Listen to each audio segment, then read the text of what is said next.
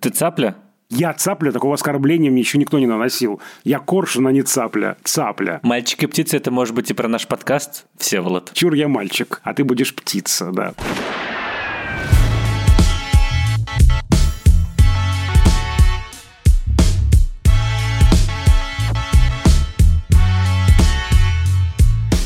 Всем привет! Это подкаст «Кинопоиска. Крупным планом». Меня зовут Даулет Джинайдаров, я редактор видео и подкастов «Кинопоиска». А я Всеволод Коршунов, киновед и куратор курса «Практическая кинокритика» в Московской школе кино. Каждую неделю мы обсуждаем новинки проката, иногда разбираем классические фильмы, а еще советуем, что посмотреть.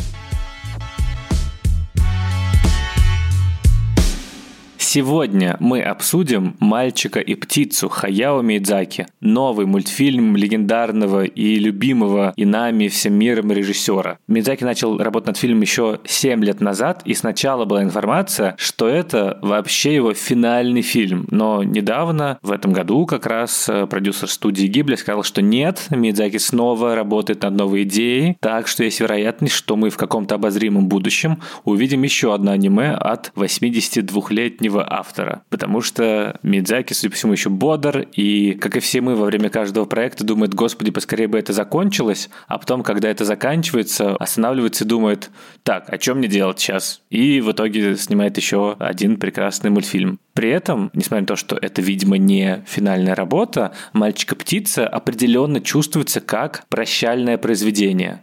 Я бы даже сказал завещание Миядзаки, потому что в нем соединяются почти все важные темы его творчества, от войны и самолетов до темы взросления и принятия смерти. Но тут он едва ли не впервые в карьере явным образом высказывается на тему своей скорой смерти. И известно, что толчком к созданию этого мультфильма было желание художника обратиться к своему внуку и с помощью анимационного медиума рассказать ему про то, что дедушки скоро не станет и как вообще жить в этом мире. Собственно, все это мы сегодня обсудим. Я имею в виду, обсудим главные темы фильма, но неизбежно, конечно, затронем и то, как жить, какие у нас есть ответы на этот вопрос, и удалось ли Миядзаки соответствовать замаху своего произведения, которое в оригинале называется, ну, либо «Как вы поживаете», либо «Как ты живешь», «How do you live», то есть буквально «А как жить».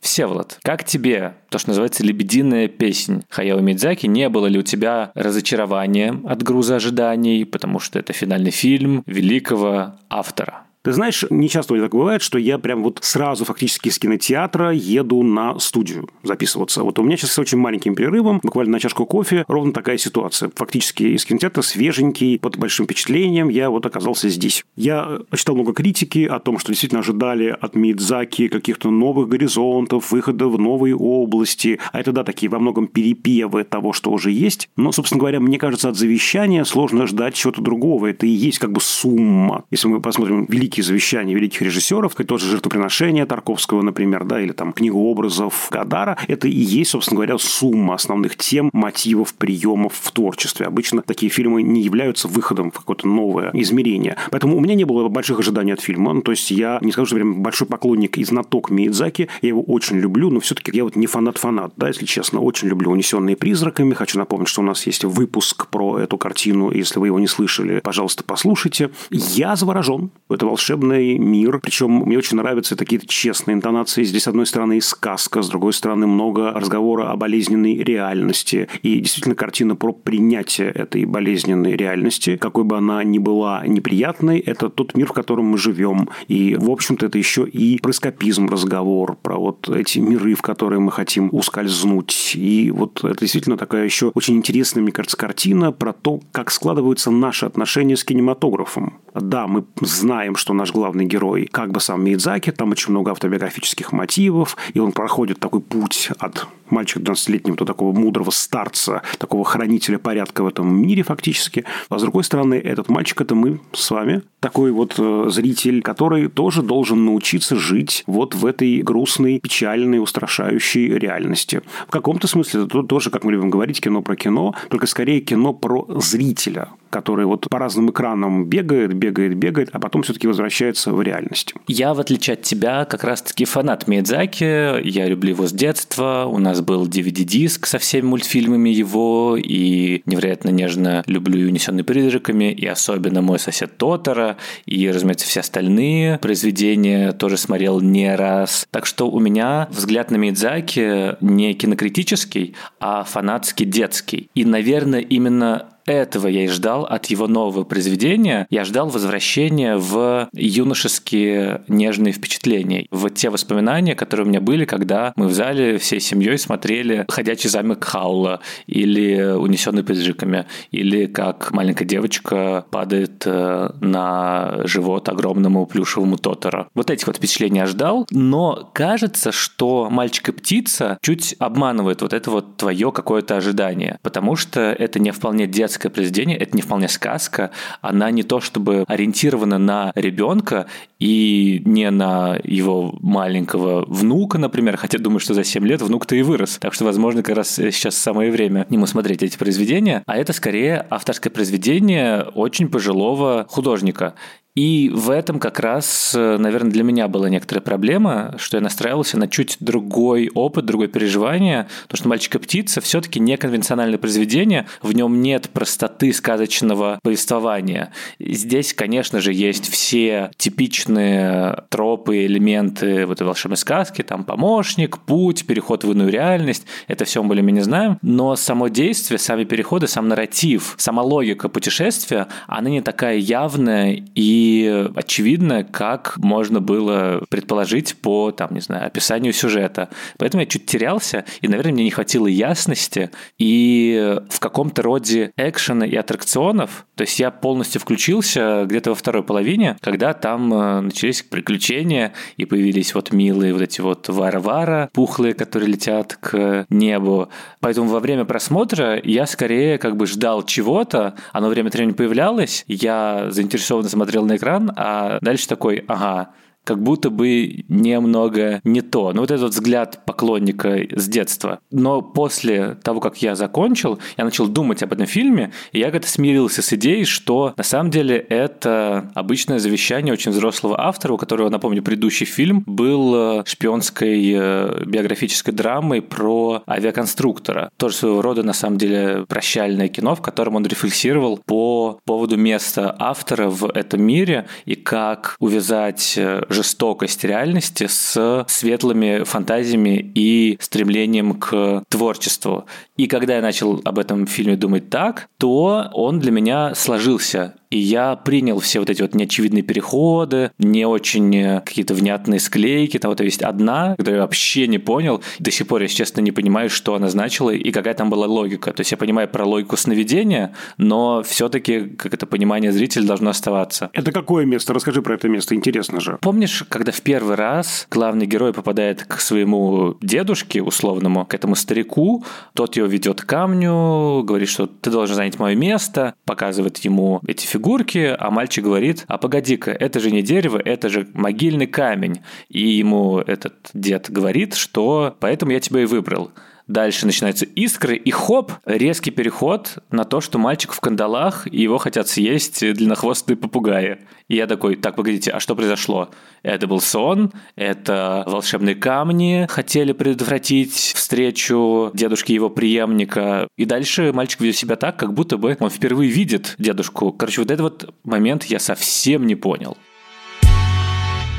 В отличие от тебя, который предполагал, что это фильм про зрителя и для зрителя, мне как раз кажется, что это фильм чисто про Мидзаки, и что он снимает только про себя, только про автора, только про художника в себе и рассказывает какие-то вещи важные исключительно для него. То есть это же автобиографический во многом фильм, в котором там отец тоже авиаконструктор, мама тоже постоянно болеет, тоже во время войны как бы уезжали за город, и очень много поэтому берется из каких-то личных его переживаний и того, что он скоро, как ему кажется, умрет, он близок к смерти, и ему нужно передать потомкам, какому-то близкому родственнику, свое царство, королевство, волшебный мир, который он создал. Но в итоге оказывается, что нет, ничего он не может передать, и что мир фантазии и воображения, над которым он работал, каждый день расставляя вот эти вот фигурки в прихотливую фигуру, это как бы аналог вот этой вот работы каждодневной Миядзаки над мультфильмами, оказывается, что этот мир будет разрушен вместе с его смертью, и он ничем не может помочь своим потомкам и людям, которых он любит, в столкновении с жестокой реальностью, в которой есть войны, боль, страх и смерть. Единственное, что он может, это просто надеяться на то, что они сделают этот мир лучше и дать им какие-то советы вроде «держитесь за друзей, старайтесь быть лучше, стройте мир какой-то гармоничный, не отворачивайтесь друг от друга». И в этом смысле это, конечно, очень грустное кино, оно с надеждой, но по сути Мидзаки здесь — это вот этот вот дедушка. Но при этом он одновременно этот мальчик. Как будто бы он тянется к себе сквозь время и пытается себе юному, себе маленькому ребенку, у которого болеет мама и который потерян в этом мире, сказать, что мир так себе, но есть надежда, что он будет лучше. Зато ты можешь сам создавать какие-то прекрасные, волшебные, гармоничные, светлые вселенные. И это может сделать окружающий мир тоже как будто бы лучше. А больше я тебе ничего сказать не могу, я и сам не очень понимаю, как жить.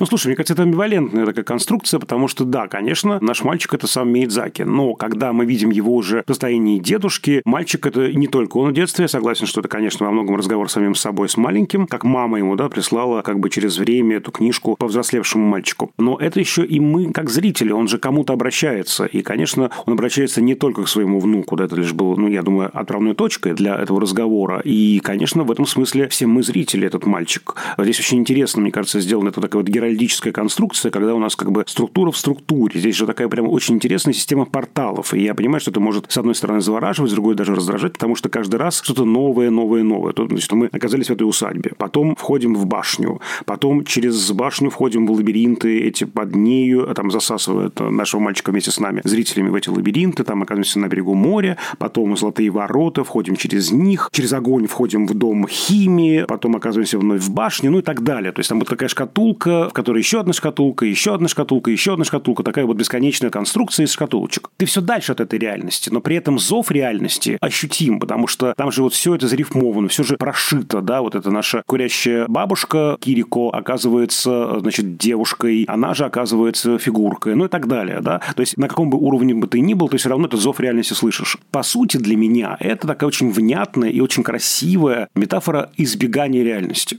И вот когда мы оказываемся у этого демиурга, у этого дедушки, он говорит, да, эту реальность можно сохранить, ты должен быть чист душой. Ну, извините, а кто чист душой? У каждого есть какие-то, значит, ну, не знаю, вещи, о которых он сожалеет, да, и наш мальчик, конечно, говорит, нет, я не готов, я не могу взять на себя ответственность, я не достоин этого. И очень интересно, что кто разрушает эту реальность? Ведь и не мальчик, и не дедушка, там же тоже очень созвучная с реальной японской ситуацией, да, такая милитаризованная какая-то страна этих попугаев. Это же очень похоже на критику японского милитаризма 30-х-40-х годов. И именно они разрушают этот хрупкий мир. И тебе ничего не остается, как, конечно, выбрать реальность. Да, это очень печально, да, что этих миров больше нет. Но камни эти остаются с тобой.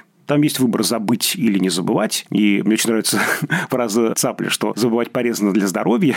Но мальчик, не знаю, забудет или нет. А даже если и забудет, все равно это останется с ним, как часть его опыта. То же самое и с нами, зрителями. Но я надеюсь, что мы не забудем фильмы Миядзаки. И даже если там с ним что-то произойдет, конечно, фильмы эти не исчезнут вместе с ним. Они останутся с нами. Но даже если мы, повзрослев, забудем эти сказки, они останутся с нами, потому что так устроено чудо кинематографа. Мы во тьме кинозала это переживаем как часть личного, да, да, опыта, как часть нашей эмоциональной жизни. Миядзаки к нам обращается, да. Он говорит, друзья мои, мы не можем прятаться вечно в этих прекрасных мирах, в этих сказках. Реальность требует нашего присутствия, какой бы страшной, неприятной, травмирующей она ни была. И единственное, что мы можем взять в эту реальность, вот ту энергию, сказки. Он как говорит, да, это вот мир полный лжи, да, мы берем в него ту красоту, тот покой, ту гармонию, которую ощутили в мире сказки. И мы можем вот это ощущение сделать, опять же, частью реальности. Ведь, собственно говоря, вход в этот первый портал такой психологический, как я это понимаю, для нашего мальчика, это механизм отрицания. Конечно, мама не умерла, маму можно спасти. Отрицание реальности. Я до конца не верю, что это произошло.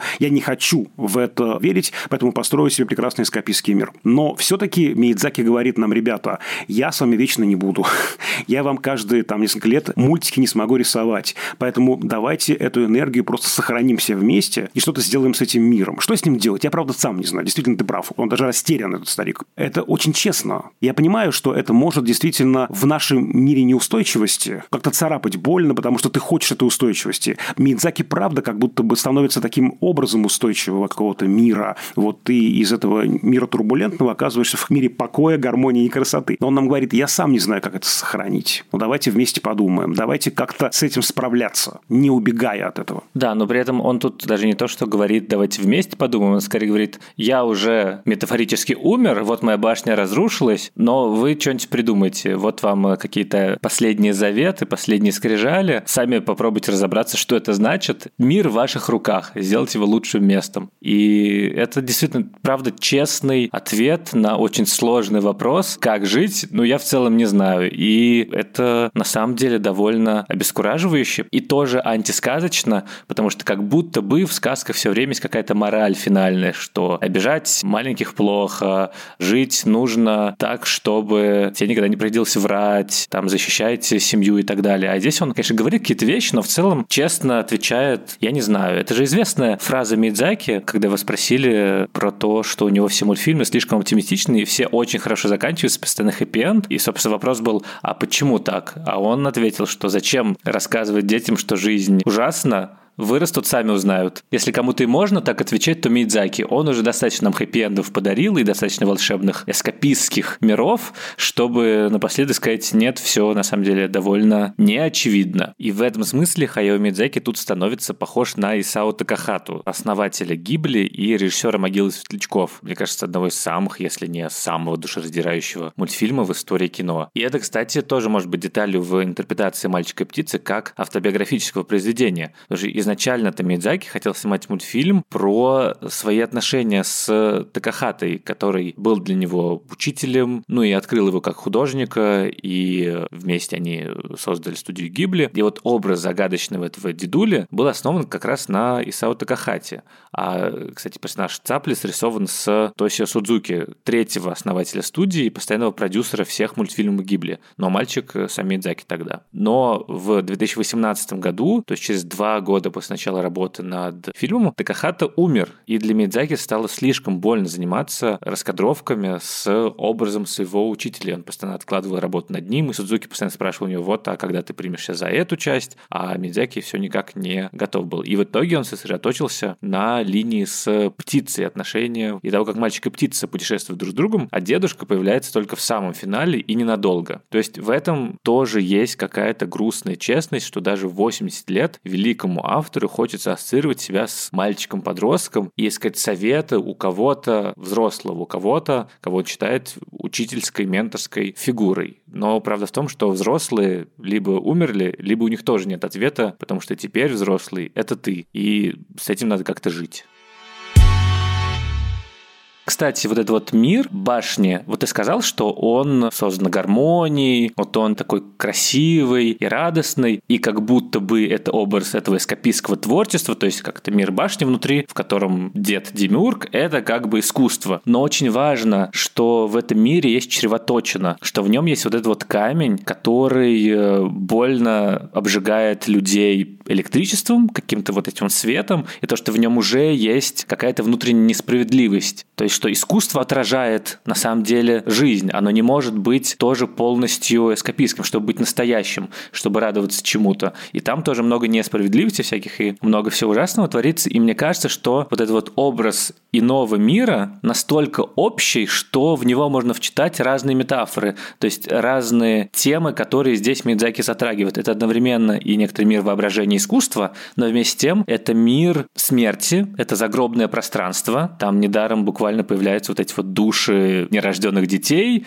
и туда идет главный герой, чтобы увидеть, во-первых, мать, во-вторых, беременную тетю и новую мачеху. И как бы одна из моих интерпретаций рациональной была в том, что тетя на самом деле была при смерти в родах и не хотела из-за всей сложности жить, и близка к смерти. И единственное, что мог мальчик сделать, это попробовать ее спасти своей любовью, показать ей, что у нее есть семья. То есть вот это вот преодоление себя, попытка принять на самом деле близкого человека, которая спасет этого человека. То есть понятная на самом деле персонажная арка, улучшение героя, когда он открывается людям и дарит какое-то добро, а не просто оказывается зациклен на собственной трагедии. И как раз таки это то, образом чего является этот мир еще, это образ его травмы. Это некое пространство, в которое он уходит, как бы эскапистски, конечно, но вместе с тем постоянно напоминая себе о том, что у него погибла мама. Тут на самом деле эти две половины фильма, они очень круто связаны в том, что первая часть — это супер реалистическое переживание травмы, переживания потери близкого героем-подростком. Он замыкается от окружающих. Очень длинные, статичные кадры того, как он ходит по этому дому, и ты понимаешь, насколько ему одиноко.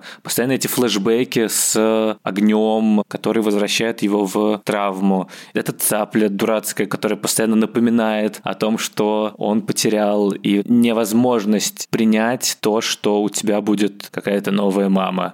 И тетя на самом деле тоже не помогает, когда говорит, вот, я теперь твоя новая мама, вот, у тебя будет сестренка. Ну, такое себе, на самом деле. Я думаю, что вполне оправданно, что он закрылся. Как-то странно вот так сразу себя ребенку навязывать, как мне кажется. А вторая часть — это как раз все вот это вот переживание травмы и попытка принять ее. То есть вот это вот на самом деле отсутствие логики во второй части фильма, когда он попадает в пространство внутри этой башни, она абсолютно как бы алогична, и там неочевидные переходы из одной сцены в другой, но вместе с тем это то, как ты себя чувствуешь в мире, из которого убрали близкого и любимого тебе человека, и ты не понимаешь правила здесь, ты не понимаешь, э, что делать, ты не понимаешь, почему ты оказался в том месте, в котором оказался, и попугаи еще эти пеликаны, ты, господи, боже мой, мне просто плохо и больно, можешь, чтобы это как-то закончилось. А в итоге ты можешь преодолеть отсутствие этой будущей и как бы обещанной любви от близкого человека, от мамы, только тем, что найдешь других людей, с которыми у тебя могут сложиться близкие отношения и любовь. И это действительно терапевтичное высказывание. И вот эта вот идея, что этот мир, он изначально отравлен горечью и травмой, она, мне кажется, тоже очень честная и работает на всех уровнях. И самое трогательное, что есть в этом мире, это то, что он, плавая в этой пучине неопределенности и травмы, встречает маленькую маму свою. И когда вот в финале они общаются, и она говорит ему, что я твоя мама, ты вырастешь прекрасным человеком, а сейчас нам нужно попрощаться, и он ее отпускает, зная, что она погибнет когда-то. Вот этот момент я прямо включился в фильм и понял, что в нем есть вот эта вот эмоциональная какая-то честность и трогательность. Здесь, мне кажется, есть несколько таких ядер смысловых, действительно. С одной стороны, вот то, о чем мы уже сказали, от реальности не убежишь. Даже в этой волшебной башне реальность проявляется. И во многом, даже я еще думаю о том, что вот эти шкатулочки – это же миры, в которые сам Миядзаки уходил. И второй очень важный, мне кажется, момент здесь, ты тоже про это начал говорить, про то, что мальчик, э, поглощенный этой травмой, когда с ним случается это действительно страшная беда, потеря мамы, замыкается в себе, боль его так сильна, что он не чувствует боли остальных, но когда он отправляется в этот, значит, мир, он ведь как это мотивирует? Мой отец любит эту женщину. Потеря ее для него будет большой травмой. Я не хочу, чтобы отец мой страдал. Сначала так он это мотивирует, да, а потом он понимает, что и тетя – это тоже близкий для него человек, человек. И это правда действительно, что только эта любовь фактически вытаскивает ее, когда называет он ее мамой. И мне кажется, это очень важно. Да? То есть я ни в коем случае не забываю свою маму настоящую, но в наших э, новых отношениях, в нашей новой реальности ты будешь моей мамой, и я, наконец, не прячусь за слово тетя, за имя, за что-то еще. Я называю тебя мамой. Это очень сильный, мне кажется, жест сам по себе. И он буквально спасает ее. И очень страшная, конечно, тут сцена, когда она ему говорит, уходи, что ты пришел. И это очень страшные слова. Он, собственно, ради этого пришел. Ради нее такие испытания воспоминание, значит, перенес. И она его прогоняет. Это очень страшный момент, но его это не отпугивает. Это же очень важная перефокусировка с «я» в заботу о близком человеке. Он разворачивает свой фокус внимания на других. Он в этом мире не один. И он сожалеет, что он нанес сам себе удары. Э, возможно, там, не знаю, кого-то ругают за это в школе. Возможно, пострадал кто-то из этого в школе. И он сожалеет об этом. Он понимает, что поступил понятным образом, но эгоистичным образом. Короче говоря, вот это еще один, мне кажется, важный момент. Да? Вот разворот к другим. Я на самом деле подумал, что реалистическая интерпретация мальчика-птицы может быть в том, что он себя так сильно ударил камнем, что потом ему все это привиделось в каком-то делирии. Так тоже может быть, но все не так просто, как мы понимаем. Я еще хотел сказать про музыку. Мне очень понравился такой лаконичный, очень-очень сдержанный и, может быть, даже не очень заметный из-за этого саундтрек. Писал музыку любимый соавтор фактически Мидзаки Дзё Хисаиси. Как это точно ложится на эту историю? Я прям под большим впечатлением от этой музыки. Я понимаю, что, наверное, хочется что-то оркестрового, что-то такого мощного. Но это такая очень, при всем богатстве и безудержном каком-то фонтанировании фантазии, это очень камерная, правда, история. Как будто бы дедушка рассказывает что-то внуку, делится да, чем-то. И музыка подчеркивает эту камерность, честность и нежность этой интонации.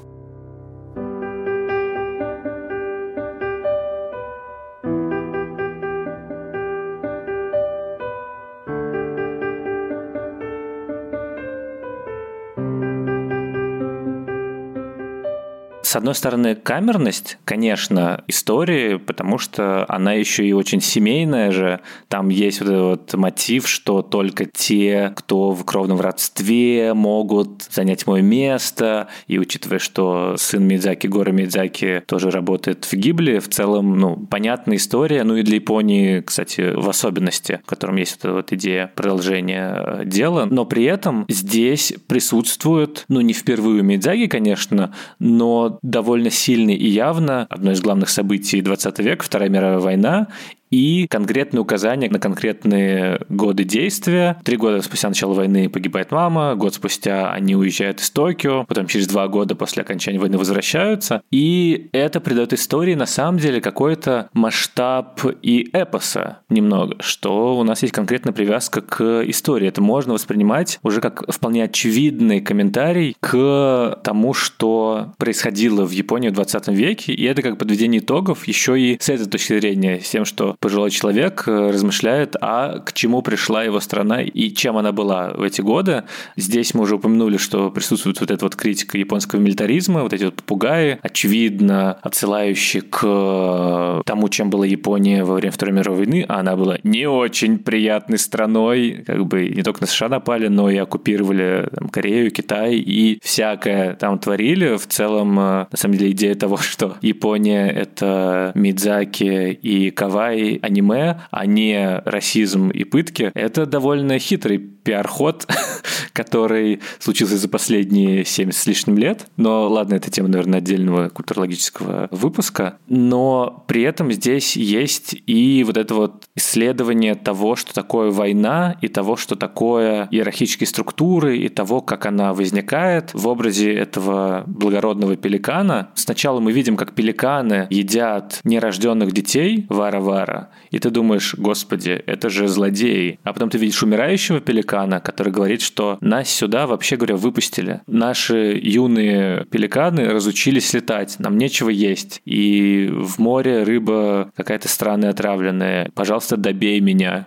И ты думаешь, господи, жестко, конечно, для детского мультфильма, но потом понимаешь, ну, это не детский мультфильм. Ну и в конце концов, почему бы детям не увидеть, как умирает благородный пеликан? И ты понимаешь, что здесь, условно, у каждой стороны есть какая-то правда, всех жалко, всех можно простить, и все можно принять, хотя что-то прощать не стоит, и что-то принимать тоже не стоит. Но все равно радостно, когда в финале эти пеликаны вырываются из этого царства злобы, как бы, из этого заточения в каменном некотором пространстве, в этой башне, и оказываются просто животными, то есть не разумными какими-то существами, которые вынуждены как бы есть других, а типа сливаются с природой, в которой тоже много всего ужасного, но ладно, это другой вопрос уже. У Мидзаки, конечно, природа — это всегда что-то благое, в отличие от э, цивилизации и наступления прогресса. Мне кажется, важно, что это благородные пеликаны, а попугаи расплодились, и они совершенно не индивидуализированы. Тоже как будто бы, да, это разговор про аристократию, про, значит, наступление нового времени. И, конечно, я не мог отделаться от ассоциации. Понятно, что это, наверное, обертоны только, это вообще не главное, но когда вот одна из этих пожилых женщин рассказывает, как появилась башня, что что-то упало с неба, и вода испарилась, это, конечно, ну, не может не ассоциироваться с атомной бомбой. И даже в каком-то смысле это может быть попытка перепридумать это страшное событие, сделать его волшебным.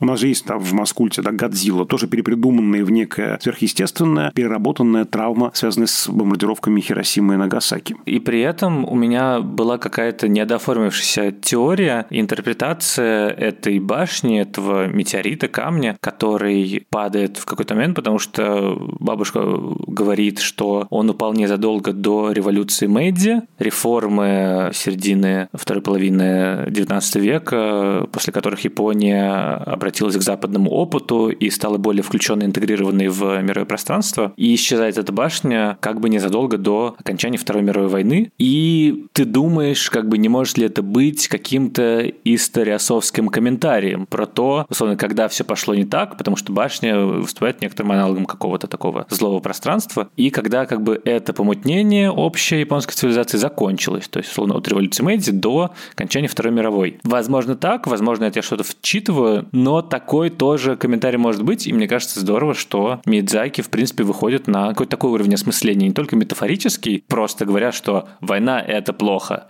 а про конкретные события тоже высказывается. Знаешь, я еще думаю, что это может быть действительно разговором о соединении науки, технического прогресса и милитаризма, потому что башня же фактически из книг состоит. Да, это и есть как бы, ну, премудрость, возможно, да, и не только восточная, но и западная. А еще я подумал, вспомнил, точнее, одну деталь в фильме «Унесенные призраками», связанная как раз вот с этим, да, восточным, западным, национальным и межнациональным. У Юбабы есть же сын, детская которого вообще очень не национально. Она такая прям, ну, вот европейская, такая вестернизированная, да, и вот там тоже вот тихий такой вот комментарий, на подумать. Очевидно, эта тема его волнует, да, Восток-Запад, вот это вот перекрестие разных культур в японской истории. Ну да, хотя при этом и сам Мидзаки на самом деле известен тем, что он активно заимствует какие-то западные европейские образы, мотивы, и ходячий там Хаула буквально поставлен по как бы, европейской сказке, и здесь тоже огненная девочка носит платье из одной из книг, иллюстрированных «Алиса в стране чудес». Но в контексте того, откуда прилетела страшная атомная бомба, все как бы становится чуть яснее. Да, и откуда бомбы летели-то на госпиталь. Вот именно, да-да-да-да. Понятно, что все сложнее, и не то, чтобы мы провозглашаем Миядзаки антизападником. Нет, конечно. Он просто говорит про то, что все очень сложно устроено в этом балансе восточного и западного Японии.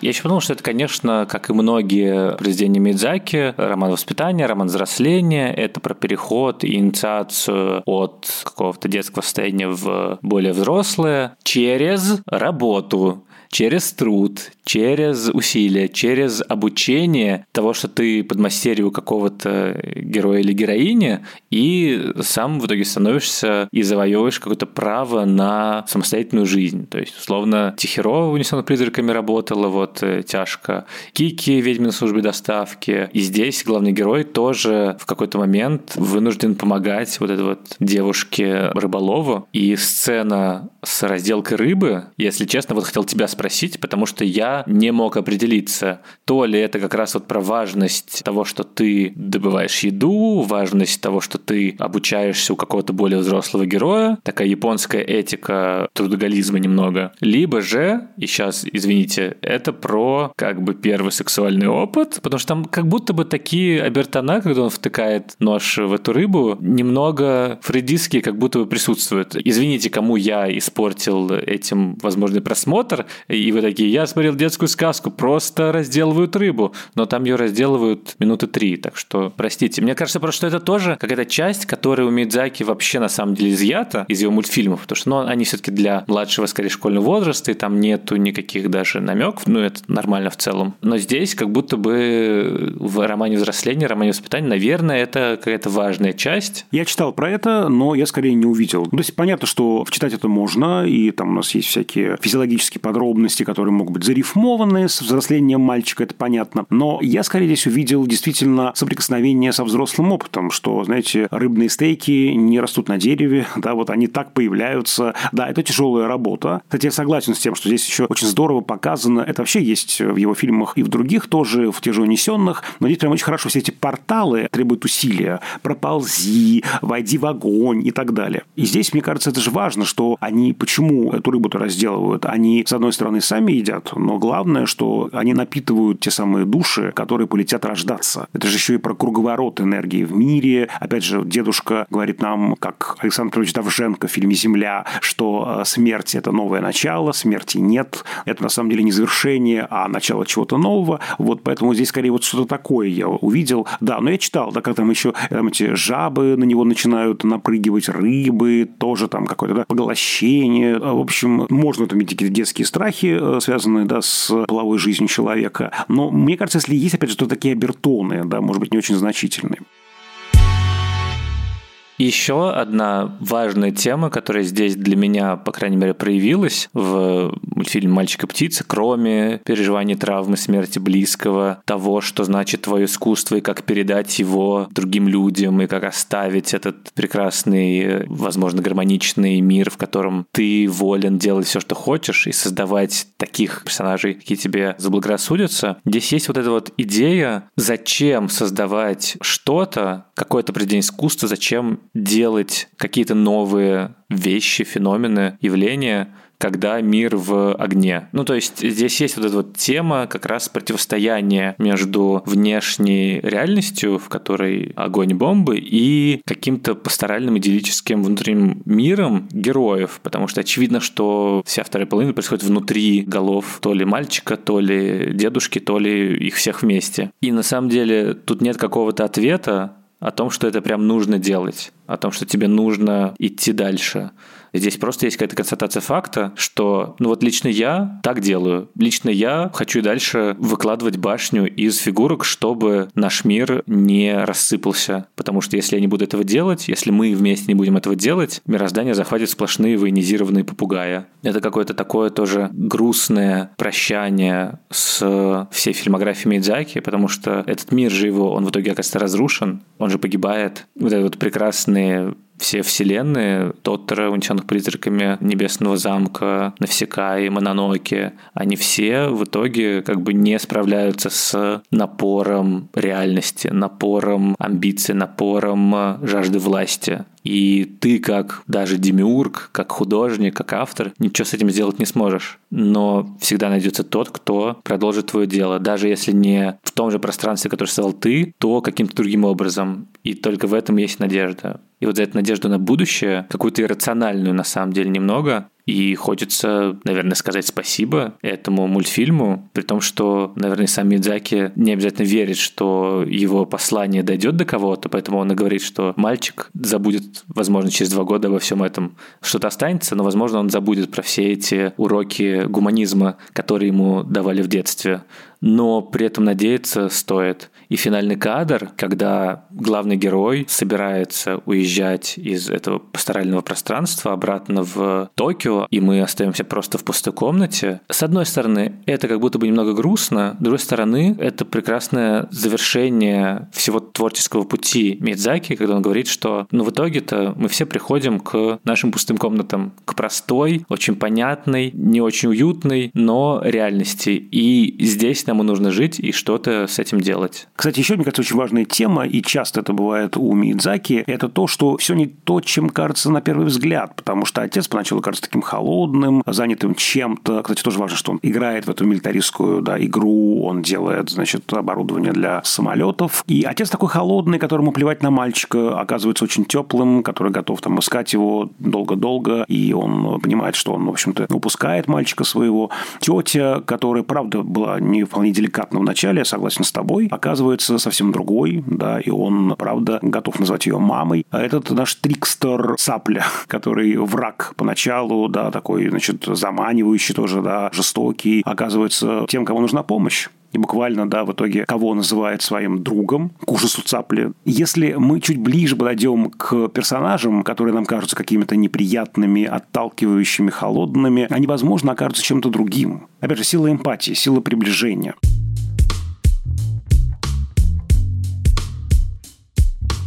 На этом все. С вами были Дауля Джинайдаров и Всеволод Коршунов. Друзья, мы есть на всех подкаст-платформах страны от Яндекс Музыки до Google Podcasts. Мы очень ждем ваши отзывы, лайки, сердечки. Пожалуйста, пишите нам. У нас есть почтовый ящик подкаст собакакинопоиск.ру. Мы очень любим его проверять ежедневно и получать какие-то большие развернутые отзывы, пожелания, какие-то комментарии. Пожалуйста, будьте с нами на связи. Нам это очень важно. Еще у нас есть YouTube-канал подкасты Кинопоиска. Пожалуйста, подписывайтесь Подписывайтесь на него, там можно обсуждать наши выпуски, комментировать их, ставить лайки. И еще можно найти выпуски других наших подкастов, их у нас много. Еще у нас есть телеграм-канал общим планом, там мы выкладываем эпизоды, разные доп. материалы, опросы, картинки, иногда мемы и общаемся со слушателями. Так что подписывайтесь, нас там уже, между прочим, 15 тысяч человек. Это вам не хухры-мухры, не баран чихнул, не авоська с яйцами. А над этим эпизодом работали звукорежиссер Лера Кусто и продюсер Бетси Исакова. До скорых встреч. Всего хорошего.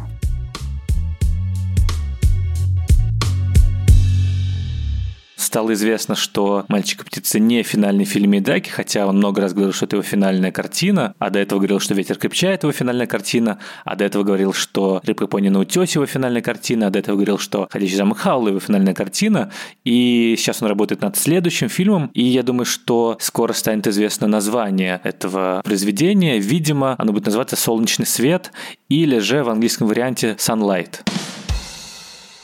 Я вот не выкупил, извините, ну ладно. Тебе не приходят смс от Sunlight? Распродажа, последняя, закрываем магазины. Вообще не приходят. Ладно, это шутка на очень ограниченную аудиторию людей, у которых слили имейлы в сеть.